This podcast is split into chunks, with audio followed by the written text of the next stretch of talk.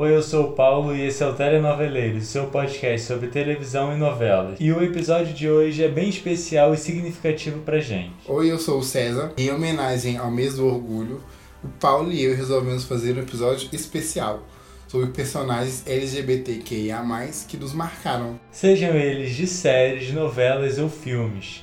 Escolhemos seis especiais e iremos falar sobre ambos. Afinal, esse mês é todo nosso. E para começar, eu vou falar de um casal que me marcou muito na época, da época da exibição original. Ela foi reprisada há pouco tempo e esse casal me marcou do mesmo jeito, que é o casal Rodrigo e Thiago, vividos pelo Carlos Casagrande e pelo Sérgio Abreu em Paraíso Tropical, do nosso mestre Gilberto Braga. Pra trama em si, eles não eram tão relevantes.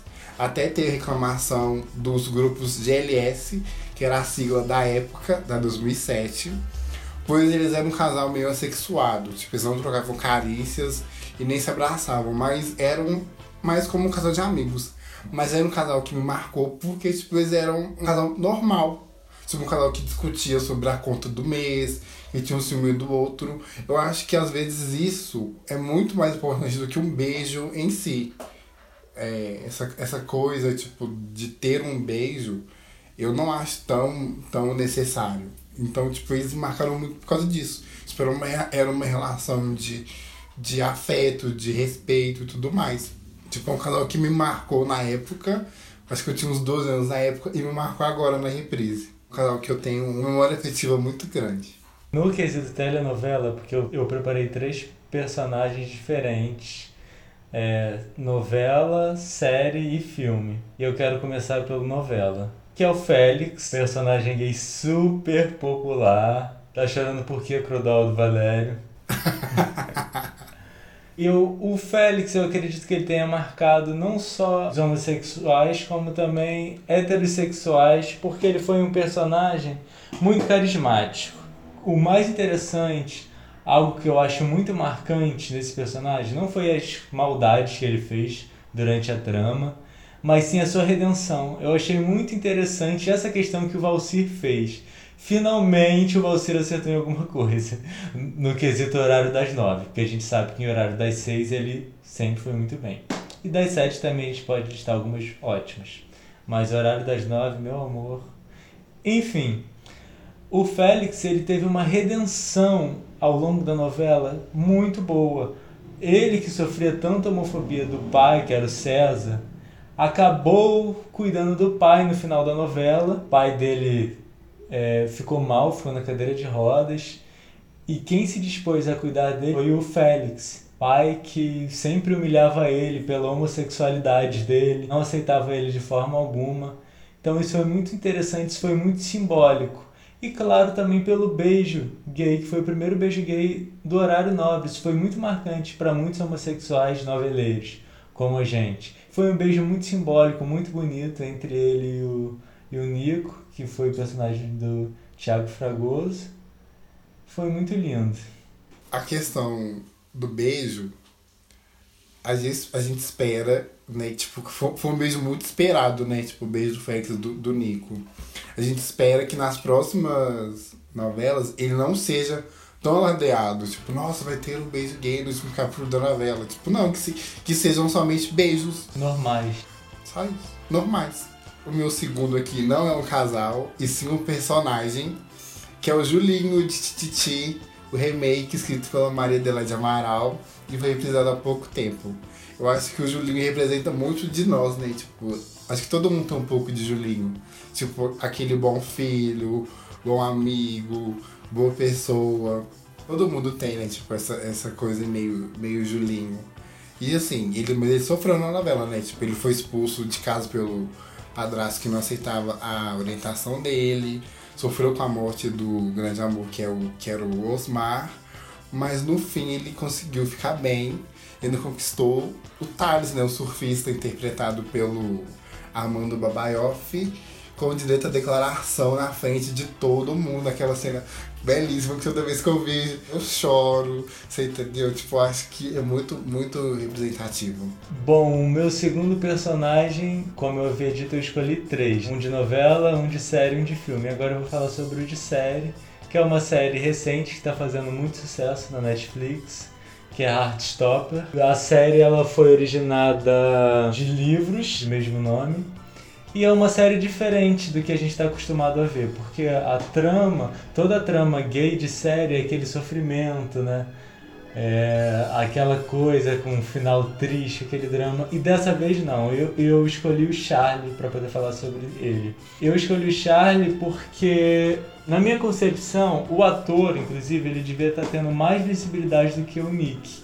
Que o Nick, o, o ator que faz o, o Nick, ele está tendo muito mais visibilidade que o Charlie.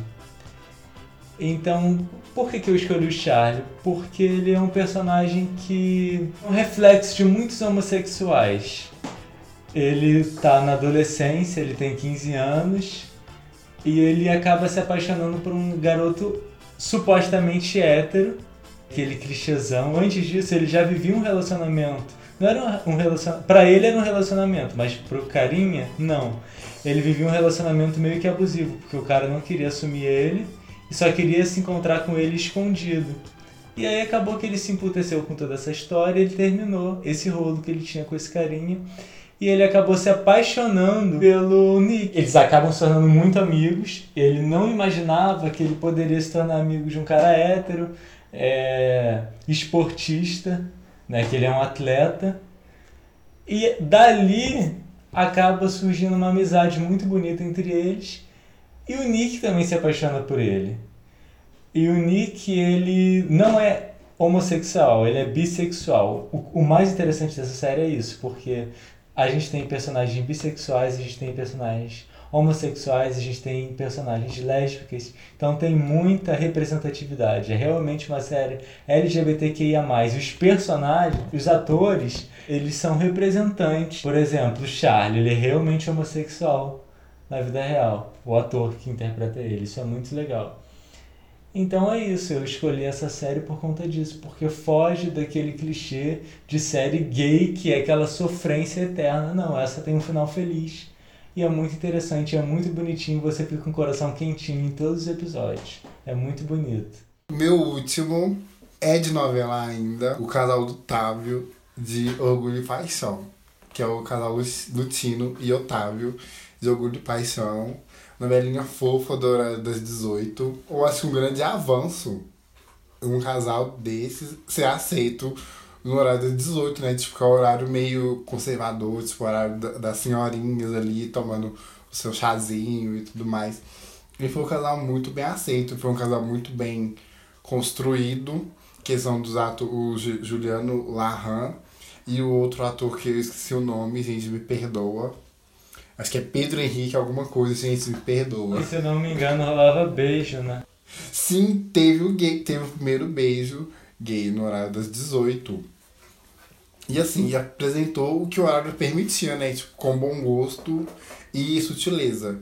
Foi uma abordagem na, na didática certa também, porque era uma novela de época, então não, não dava para ser uma trama muito contemporânea. Tipo, eles respeitaram muito a década, acho que acho que na verdade se passava na década de 30. Não, não tenho certeza. Eu acho que é mais ou menos na década de 30.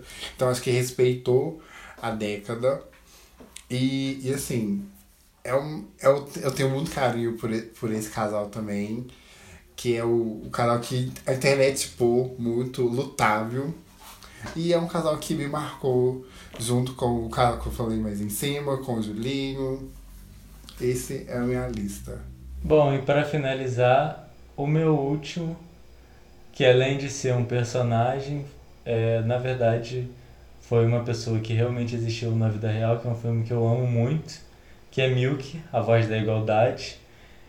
E quem interpretou o, Milk no filme foi o Champagne, que ele também é um ótimo ator. Falem o que quiser do Chan, mas atuando, meus amores, ele arrasa. E ele interpretou muito bem. Eu acredito que se o filme fosse lançado, se o filme sobre o Milk fosse lançado nos dias atuais, é, seria um ator homossexual que interpretaria ele. Mas é válido a atuação do Sean na época, para a época em que o filme passou, 2009, né, mais de 10 anos atrás, é, foi muito, muito válido e muito importante. E o Milk, ele e o namorado dele, eles se mudaram para São Francisco e eles abriram uma, uma loja de câmeras que na verdade era um ponto de encontro entre gays, isso na década de 70. Se atualmente a gente ainda, infelizmente, a gente ainda é uma sociedade retrógrada, né? Se a gente ainda não pode fazer certas coisas em público, porque existem homofóbicos ao nosso redor, imaginem só na década de 70 como isso não era. Aterrorizante, que aí depois veio o vírus da AIDS, enfim, tudo isso vocês sabem. Então foi muito importante isso que o Milk fez e depois ele é, foi o primeiro homossexual assumido num cargo público, ou seja, eleito pelo conselho de supervisores. Foi uma coisa assim incrível. Ele foi uma pessoa incrível. Isso é representatividade. Estou ouvindo Eduardo Leite. Exatamente, isso sim é representatividade. Fica a dica aí para esse carinha da política brasileira, né, galera? Então eu eu finalizo com isso. É um filme muito bom, recomendo que vocês assistam para vocês conhecerem a vida do, do Harvey, para vocês entenderem a importância dele, a grandiosidade dele para a comunidade LGBTQIA+. E esse é o mês do orgulho. Amem muito, beijem muito, é, se amem em primeiro lugar, na verdade, porque para você amar o outro, você precisa se amar. Então se aceite como você é, seja você homossexual, seja você bissexual, seja você transexual, seja você todas as siglas da nossa comunidade. Se ame, se ame primeiro. A gente precisa se amar, a gente precisa se aceitar. Isso é o mais importante. E que apesar de tudo, é uma comunidade muito linda, uma comunidade muito diversa. E acho que é tudo isso que o Paulo falou. Se amem, amem o próximo também. É, vamos nos apoiar também, o principal de tudo. E não esquecer que esse ano é ano de eleição, gente. Então, pelo amor de Deus, vamos votar em quem nos apoia e quem nos represente. O mais importante. Então, então não vamos esquecer disso. E é isso, é basicamente o que o Paulo falou também. Se ame, se respeite, ame o próximo também. E a gente espera que, que, que, que a gente tenha vários, vários outros tipos de representatividade. Essa lista poderia ser muito maior, tipo, daria para fazer tipo, várias listas, mas a gente quis resumir os que mais nos marcaram. E se você quer um especial bem detalhado, entra aí na nossa lista de episódios, que ano passado a gente fez um especial no mês de junho todo. Vocês podem entrar, podem ouvir novamente, que está muito bom. Tem, a gente fala sobre personagens de novela, a gente fala sobre personagens de filmes, a gente fala sobre personagens de séries. Tá tudo muito bem detalhadinho. Essa daqui é uma lista mais pessoal, tipo, de, de personagens que nos marcaram real. A nossa lista, a nossa lista a gente, a gente sempre conversa muito no WhatsApp antes de, de, de, de gravar, né? Obviamente, né, gente? Reunião de pauta, né, amores? e assim, a nossa lista, tipo, ela é sempre muito parecida. Tipo, eu e o Paulo, a gente, a gente é muito parecido nisso. E, tipo, e, e tem vários personagens que marcaram a gente da mesma forma. Bom, então a gente fica por aqui. E a gente espera que você tenha gostado do nosso especial, porque nós fizemos com muito carinho. E é como o César falou, esse especial é uma opinião pessoal nossa em relação a personagens que nos marcaram. Não é como do ano passado em que nós falamos de diversos personagens homossexuais, trans, lésbicas, né? Foi uma lista bem gigante. Essa, na verdade, é uma outra perspectiva da do ano passado. Espero que vocês tenham gostado. E não se esqueçam de ouvir o nosso podcast, a gente está em todos os agregadores. Igual o Paulo falou, ano passado a gente fez um especial, ficou lindo esse especial. Então vão lá escutar também, escuta esse daqui também depois. E é isso, um beijo. E sintam-se orgulhosos sempre de quem você é. Tipo, nunca tem, não tenha vergonha, não tenha vergonha de ser o que você é. Igual a Lady Gaga fala, Born This Way, baby. Nascemos Eu isso agora.